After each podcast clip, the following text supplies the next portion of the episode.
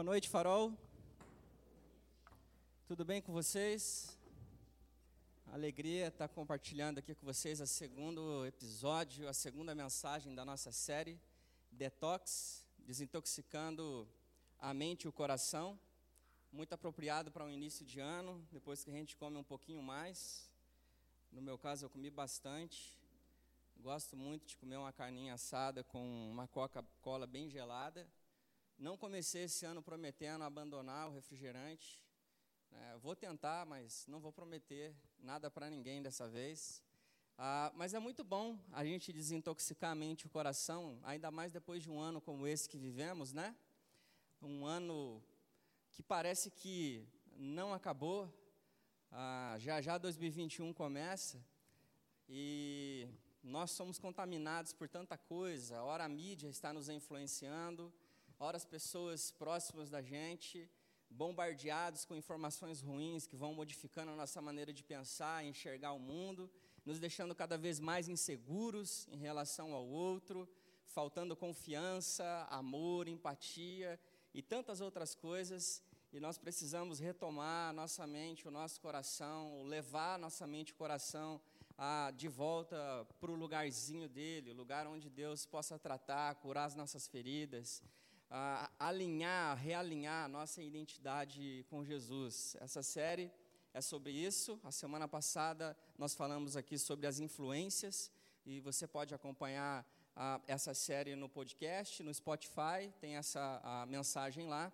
E hoje nós vamos falar sobre a religiosidade. Meu nome é Anderson, sou um dos pastores do Farol, para quem não me conhece. E eu espero que Deus ele continue falando com você e esse seja um ambiente para você se render a Jesus.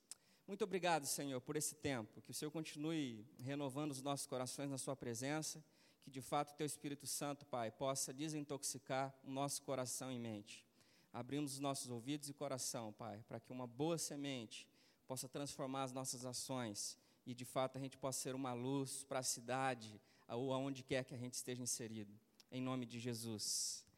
Ah, o público a quem essas palavras que eu vou ler para vocês agora foram dirigidas foi uma grande multidão, incluindo cobradores de impostos e pecadores ah, do tipo. Esse tipo de gente que cobra imposto, o que, que você acha disso? A maneira como isso é cobrado dentro do Brasil, a coisa é meio exorbitante, né? Diz que nós pagamos mais ou menos seis meses de impostos, é o que dizem, e o que o restante que a gente ganha é o que o dinheiro que dá para a gente fazer alguma coisa. Mas Lucas, o escritor deste texto que, lê, que nós iremos ler agora, nos conta que a disposição de Jesus de associar essas pessoas atraiu a censura de uma galera chamada fariseu, de um povinho chamado fariseu esses fariseus ah, e Jesus não se davam muito bem.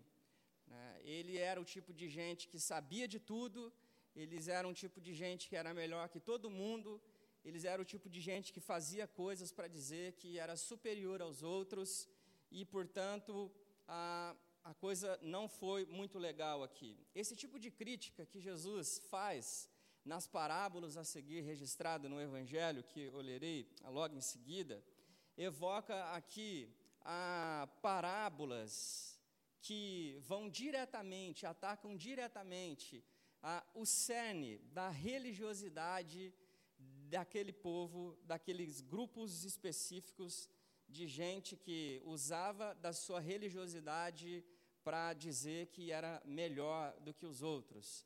A crente gosta bastante de fazer isso. A gente precisa aprender a olhar para a gente um pouquinho e, ver o que, que Jesus disse sobre nós e entender qual é o nosso lugar dentro da religiosidade ou dentro deste reino na qual Deus nos convidou com amor, com misericórdia, cheio de graça, para que a gente participasse com Ele.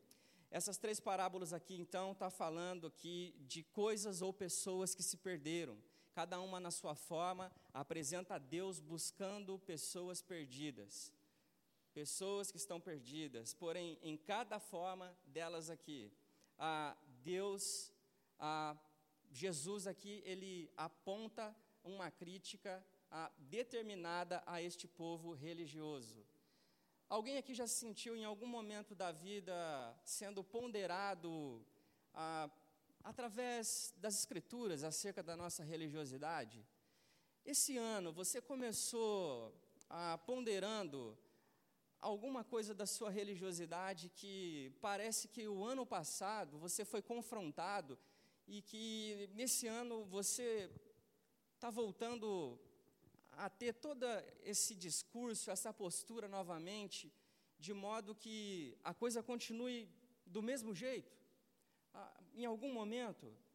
Então, Deus ele dá para nós esse privilégio de poder olhar para as Escrituras, em especial aqui no Evangelho de Lucas, Jesus ele contando essas histórias, e eu quero contar a parábola a, desse filho pródigo, desse filho que ele vai embora, ele se afasta e Deus, ah, num ato obstinado, ou esse pai, num ato obstinado, ele recebe esse filho novamente com os braços abertos, embora essa parábola não se trata exatamente de um filho que vai embora, mas de um filho que fica, um filho que fica, e esse filho não só que fica, mas que não quer aceitar o seu irmão ah, novamente. Ah, muito bom olharmos para as Escrituras e olhar dentro dessa perspectiva, porque aí a gente passa para de falar sobre o outro e aí a gente começa a falar um pouquinho mais sobre nós. Eu paro de falar de mim, eu paro de falar do outro e começo a falar de mim. Ah, é o tipo de parábola que a gente sempre usa ela para falar sobre as pessoas que ah, não estão, ou para as pessoas que virão, mas é muito bom se colocar no lugar de alguém que não quer que alguém volte. Essa parábola, então, ah, é sobre nós, é sobre a igreja, é sobre a casa, sobre esse lugar de retorno. E há esforços aqui sem medidas ah, do Pai de amor ah, para que esse filho encontre um ambiente onde ele se sinta filho novamente. Ah, existe um escritor, usa uma frase sobre isso, diz que chamar um homem de perdido é fazer um grande elogio, porque significa que ele é precioso aos olhos de Deus. É muito bom colocar, se colocar nessa condição de perdido, porque é alguém que foi encontrado. A gente normalmente não gosta de se colocar nessa posição. A gente vive nessa cultura do status, nessa cultura triunfalista, que a gente é sempre alguém que está muito na cabeça, né? A gente não gosta de se colocar em alguém que o nosso esforço nunca foi suficiente para ser alcançado por esse amor, nunca foi suficiente para compreendermos este amor, esse louco amor por nós. Então, ah, vamos falar então sobre desintoxicar este pensamento de desse filho mimado, desintoxicar essa religiosidade que nos afasta daquilo que é mais importante. Essa parábola é a história contada por Jesus ah, para religiosos. E o que é que isso tem a ver com a gente? O que isso tem a ver com pessoas que já está em casa, já se sentiu recebida pelo Pai, mas ainda não foi confrontado pela sua religiosidade, ainda não foi confrontado ou apontado para um caminho que evite esse ambiente da religiosidade. Essa é a história a contada em resposta à religiosidade. Lucas 15, 1 e 2. A todos os publicanos e pecadores estavam se reunindo ali para ouvi-lo, ouvir Jesus, mas os fariseus e os mestres da lei o criticavam. Olha o tipo de coisa que o religioso faz, né? Este homem recebe pecadores e come com ele. Olha aí. Né? Esse aqui é o tipo de coisa que o religioso ah, faz. Os fariseus e mestres da lei pensam que Jesus aqui está ah, rebaixando pelas companhias, está se rebaixando pelas companhias que ele, ele escolhe andar, ah, chegando ao ponto de compartilhar uma refeição com eles. Que homem pecador chegou a esse ponto de fazer isso. Né? Então a gente vive uma religiosidade brasileira que é muito parecida com isso. Né? é uma religiosidade militante. Né? Nós somos, ah, nós lutamos contra a, quem nós deveríamos receber em casa, com quem a gente deveria se sentar para compartilhar do alimento. Aí eu não estou falando de nada partidário, mas é uma igreja né, que parece de, lados. Ela, esse tipo de, de religiosidade não pode aceitar o ponto de vista de que essa é a vontade de Deus. Essa é a vontade de Deus. Aqui, eu e você, como pessoas alcançadas, inclusive, a, fica à espera de braços abertos para promover uma grande festa para aqueles que pretendem retornar para casa. A narrativa pela qual o povo de Deus, os discípulos de Jesus estão inseridos, é um ambiente de onde nós nunca deveríamos ter saído. Então, Deus se revela gracioso por toda a história e espera de braços abertos para que este povo volte para casa. E, e isso a parte do princípio de que eu e você, a igreja de Jesus, somos esse povo, somos esse pai que também aguarda aquele que está fora, de braços abertos para receber. Os fariseus, os religiosos não conseguem lidar com esse tipo de fala de Jesus.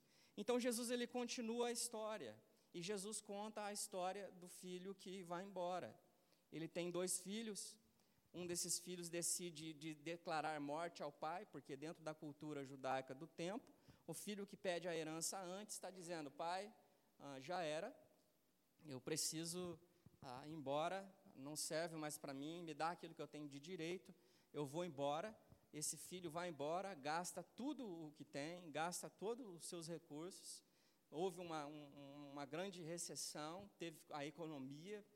Jesus ele conta uma história e ele perde tudo o que tem, ao ponto de a, pedir empregos para que ele pudesse a, se alimentar da comida que os porcos se alimentavam, das vagens, alforrobeiras, depende da versão que você lê isso. E esse filho, de repente, ele cai na real, e o versículo 17, você pode acompanhar na sua Bíblia, não está exatamente no telão toda a parábola, ah, mas ele cai em si, ele diz que quantos dos empregados do meu pai têm uma vida que é bem diferente da minha, tem comida de sobra, e eu estou aqui morrendo de fome.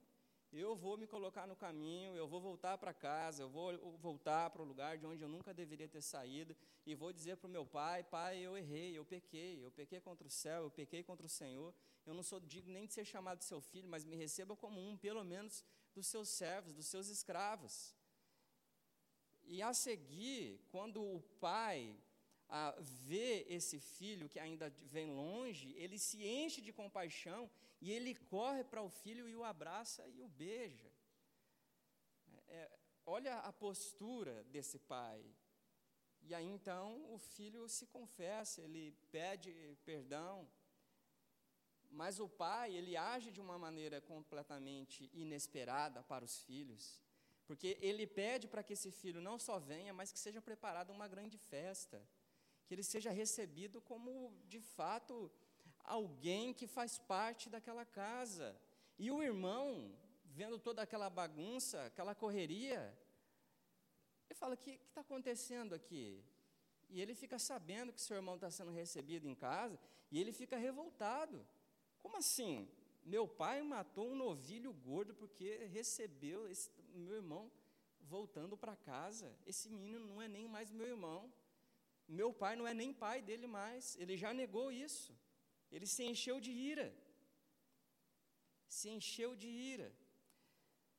E aí o pai dá uma lição para ele, ensina algo para ele aqui. E para mim é sobre isso que o texto está dizendo.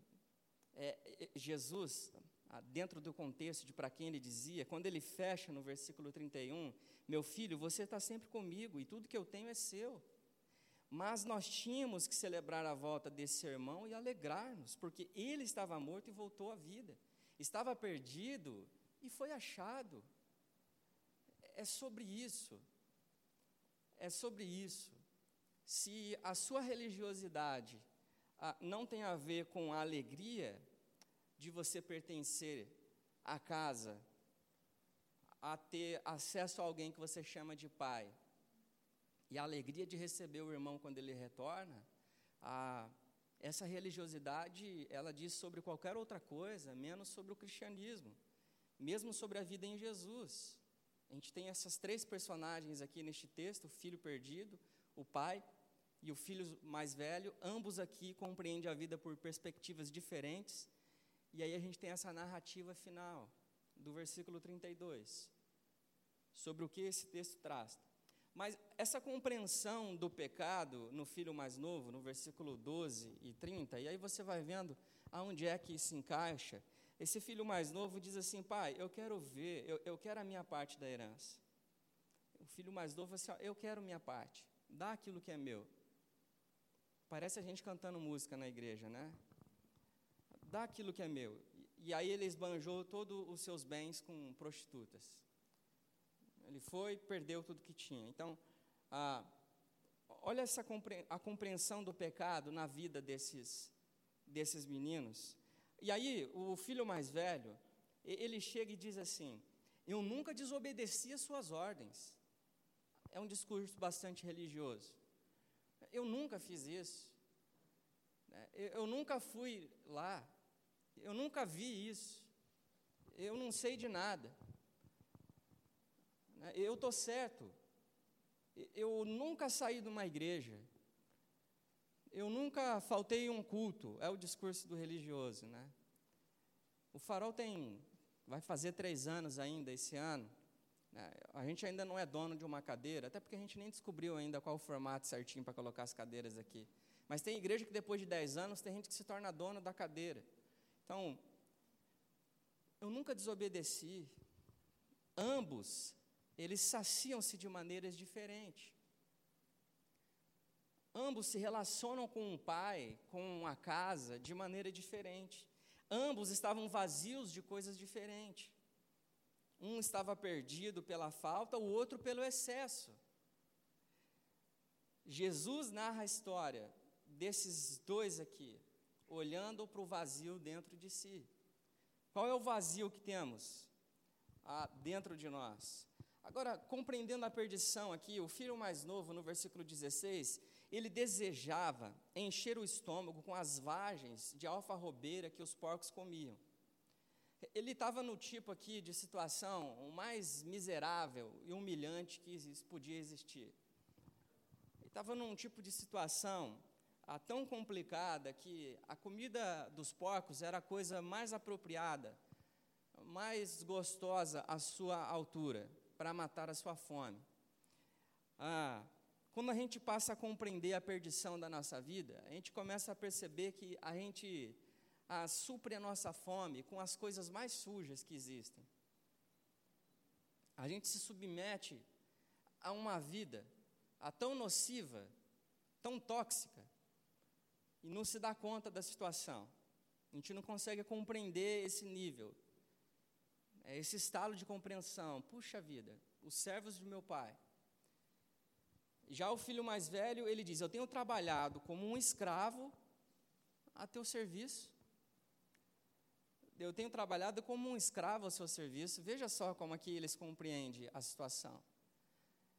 Jesus ele, ele conta histórias, e esse tipo de histórias que Jesus conta confronta a nossa, a nossa religiosidade de forma que não vale nem a pena. Nem a pena decidir ser esse tipo de cristão ou religioso. Eu tenho trabalhado como um escravo a teu serviço. Jesus ele conta tantas outras histórias, que é o, o outro que é contratado por último, que recebe igual a todo mundo. Aquele que diz que quer ser primeiro, a, quer ser o primeiro, quer sentar nos melhores lugares. E, e aí Jesus fala: ó, você quer ser primeiro, então que você seja o último. Jesus ele é, é paradoxal, não combina esse tipo de religiosidade com o tipo de convite que Jesus faz para caminharmos com Ele.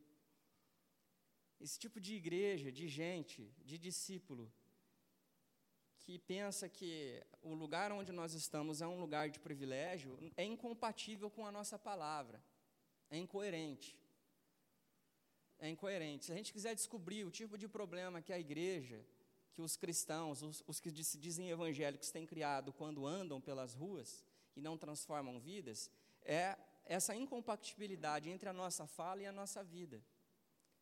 É incompatível, mas Deus aqui ele ama o perdido e ele ama o religioso. Deus ama o perdido e aquele que nunca se encontrou. Deus tem a missão de resgatar a todos nós, porque ele, ele ama seus discípulos. Ele ama seus discípulos. O filho mais novo aqui, ele compreende a perdição a partir da miséria, a partir de uma vida humilhada, estraçalhada pela decepção, pelo abandono, pela solidão, pelo medo, pelo sentimento de incompetência, pelo sentimento de ter feito uma coisa que não devia, pela culpa. Sabe, esse sentimento miserável que te deixa no chão, que te deixa estático, sem poder tomar uma decisão de fazer alguma coisa. Já o filho mais velho, ele compreende que servir ao pai é uma escravidão, é um fardo. Veja bem, se você está entendendo a igreja, a vida comunitária, se você está entendendo a vida com Jesus como discípulo, como um fardo, é o momento de você desintoxicar a sua religiosidade. Porque, inclusive, Jesus fala que a coisa não é muito fácil, mas que essa caminhada com Ele a, lhe dá o privilégio de ter carregando os seus próprios fardos. E Ele te convida a uma caminhada aonde o jugo dele é, é leve. Existe uma caminhada que é suave com Jesus ele explica sobre um tipo de caminhada, de uma paz que ela transcende, ela, ela é incompatível com a paz que este mundo oferece, com essa era, com esse tempo uh, oferece. É um tipo de promessa que nós colocamos em coisas que uh, Jesus ele fala é, é diferente disso, vai além disso. Então, que tipo de compreensão nós temos? Essa compreensão religiosa de que essa caminhada é um fardo, ela precisa ser desintoxicada. Porque não foi para essa caminhada que Jesus te chamou. Ele estava perdido nas suas motivações, trabalhando para receber algo em troca. Não existe nada, nenhum esforço que você faça, que eu e você a, possa fazer, que será suficiente para ganhar alguma coisa dele. É graça, essa caminhada é uma caminhada de graça, essa caminhada é uma caminhada de amor, é uma caminhada de privilégios e não de esforços. É uma caminhada de gratidão por aquilo que eu já recebi dele. Não existe essa coisa de você pode. Não existe essa coisa de que você, ah, fazendo três dias de alguma coisa, isso daí vai te fazer alcançar algo mais de Deus. Não existe. Se existe alguma coisa que você possa fazer, alguma disciplina que você possa conquistar, alguns passos que você possa dar, dez alguma coisa para chegar em algum lugar, que seja uma vida dedicada de devoção a Deus, de compreender o seu amor e ser obediente à sua palavra. E à medida que você recebe isso dele, você transborda isso para o mundo à sua volta, para as pessoas à sua volta. Você dá sabor para a vida de gente que está ouvindo a mesma coisa que você ouve lá fora esse tipo de vida, esse tipo de esforço que você precisa ter, que subjuga, que escraviza as pessoas. Nós estamos dentro de um ambiente, inseridos dentro de um ambiente de perdição, mas amados, amados. Filho, o filho mais novo, ah, quando o pai ah, vê esse filho ainda longe, quando o seu pai o vê, ele, o texto diz que ele se enche de compaixão, lá no versículo 20, e ele corre para o filho e abraçou o filho. Mesmo esse filho sendo quem foi, mesmo fazendo quem fez, olha o tipo de pai. Por isso que não é sobre nós, por isso que não é sobre o filho, por isso que não é sobre essa criação humana, é sobre o pai, é sobre essa casa, esse lugar preparado para receber dentro desse ambiente de, de amor não é simplesmente sobre as coisas que você faz, é, é, seja ela boas para alcançar alguma coisa, ou seja más para perder alguma coisa, mas é sobre um Deus que emerge na história, é sobre um Deus que cria uma ponte, é sobre a, um Cristo que morre e dá a nós a, um presente de comunhão, de reconciliação com o Pai. O filho mais velho, ele é amado quando o pai ainda insiste com ele, conforme o, o versículo 28, o 28 relata. O seu pai saiu e ele insiste com esse filho. O religioso, ele nunca vai poder dizer que o pai não o ensinou, que o pai nunca insistiu.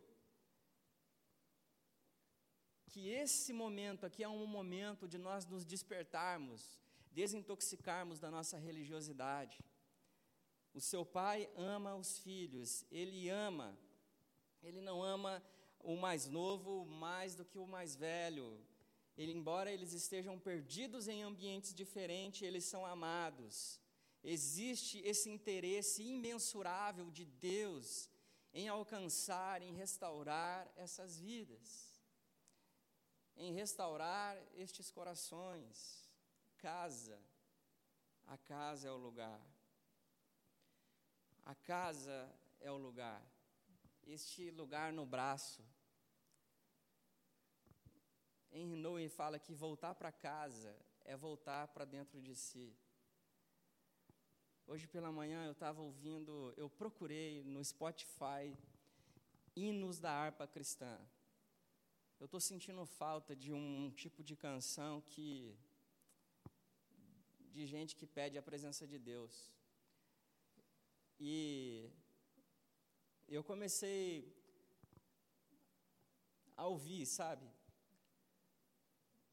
Deus em casa silêncio. E eu saí.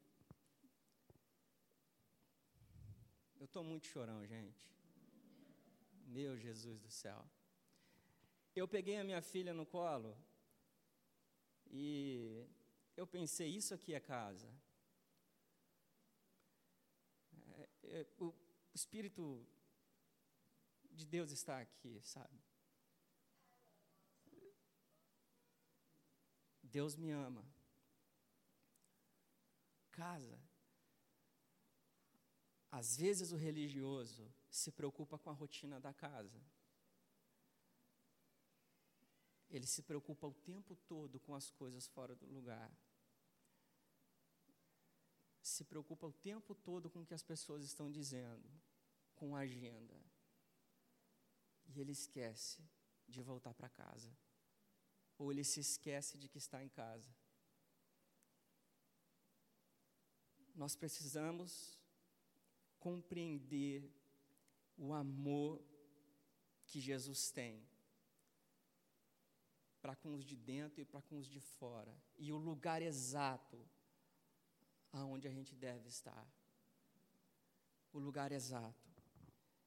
Jesus deseja que eu e você compreendamos a salvação que a gente encontrou nele. Que a gente compreenda a salvação, para que a gente não viva uma vida dizendo que compreendeu a salvação e vive como um perdido. Vive como um perdido. A gente precisa aprender a fazer festa pelos que retornam. A gente precisa aprender a celebrar a vida que nós temos em Jesus. Ele quer que o filho mais velho faça isso com ele. Ele tem convidado a mim e a você para participar desta festa com ele, em tempos onde nós supravalorizamos, valorizamos acima de tudo o caos, a má notícia. Nós precisamos aprender a celebrar a vida e a volta para casa. Você que está chegando em casa, o Pai te recebe em casa. Você que está há mais tempo, não seja um religioso. Compreenda o seu papel dentro dessa narrativa da grande história de Deus para nós. E se não, a qual narrativa você tem pertencido? A qual história você tem? Qual é a Bíblia? Que tem moldado, quais são os valores e princípios que tem moldado esse discernimento que você faz das pessoas que você acolhe e das pessoas que você expulsa da sua vida. O nosso papel é celebrar com aqueles que estavam perdidos e foram encontrados. Precisamos aprender a alegria de viver isso. A história do filho perdido não é fruto de uma história aleatória, mas o fruto de uma resposta a religiosos. A religiosos E a gente, com o nosso discurso religioso, ficamos o tempo todo falando de quem está fora, querendo chegar, ou de quem está fora, não querendo chegar, não querendo voltar. E a gente não consegue perceber que a gente vive um ativismo em busca de algum tipo de recompensa divina, um tipo de obediência que não gera transformação, um tipo de vida que é indiferente, um tipo de vida que é estéril, um tipo de vida que não produz arrependimento genuíno, que não, não, não produz amor, amor que arrepende, se arrepende do que faz e, e restaura relacionamentos.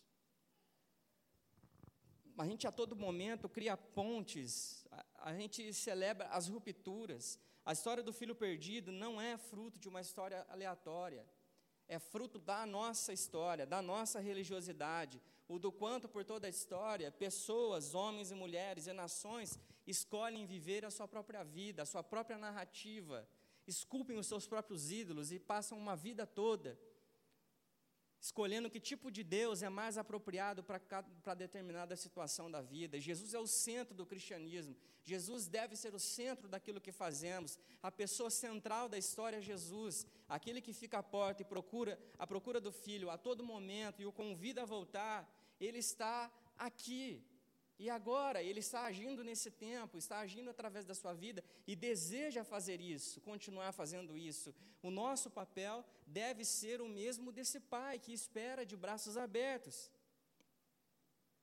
E que quando vê o filho, mesmo de longe, sai correndo na direção dele, para desintoxicar a nossa, a nossa religiosidade, nós precisamos olhar para aquilo que o pai está fazendo parar de fazer o que estamos fazendo, porque essas coisas que estamos fazendo não são mais importantes, elas estão gerando fardos, e a gente precisa se unir a Jesus em misericórdia, perdão e amor, e resgatar os marginalizados, aqueles que não compreendem o amor de Jesus.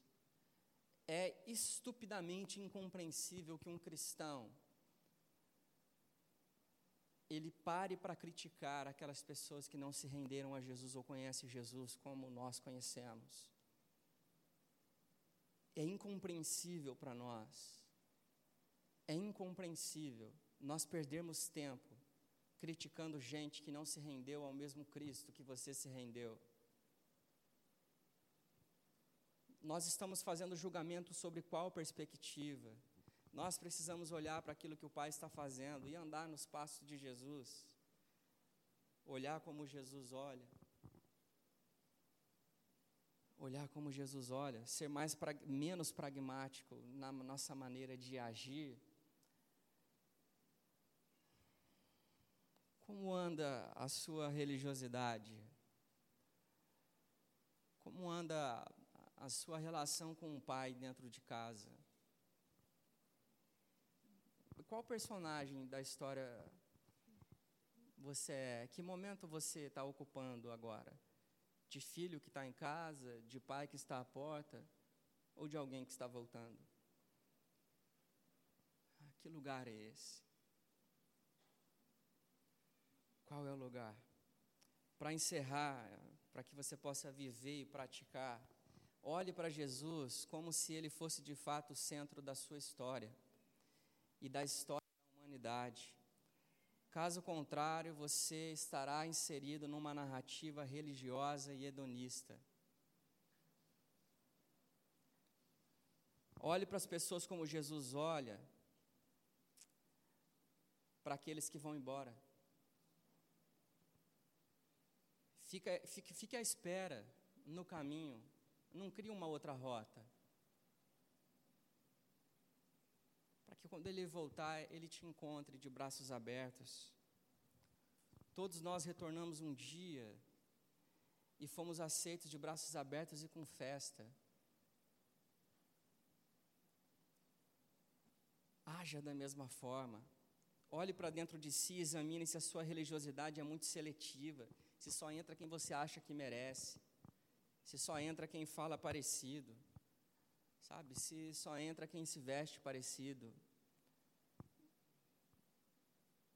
essa religiosidade, essa coisa que é tribalista, sabe? Esse gueto que a gente cria. Mude a sua rotina tribalista, converse com gente que normalmente você não conversa, erga a cabeça, olhe para algo mais além dos seus próprios pés. Olhe olhe para outros lugares. Participe com Jesus na festa de retorno de toda a vida humana que retorna. Faça a festa, promova, promova a festa, dê presente, sorria, alegre-se. A gente precisa se livrar dessa vida mimada, de ficar a vida toda cantando a música das ovelhas que se perdem, como se a gente sempre fosse a ovelha perdida. Depois de 20 anos, depois de 10 anos, não sei quantos anos, a gente ainda se sente ovelha perdida. Mas ainda assim, Ele está de braços abertos. Ainda assim. Nós fomos chamados para andar com Jesus, nós fomos chamados para ser luz, nós fomos chamados para fazer diferença, para promover o reino de Deus, para viver de acordo com esses valores, com esses princípios.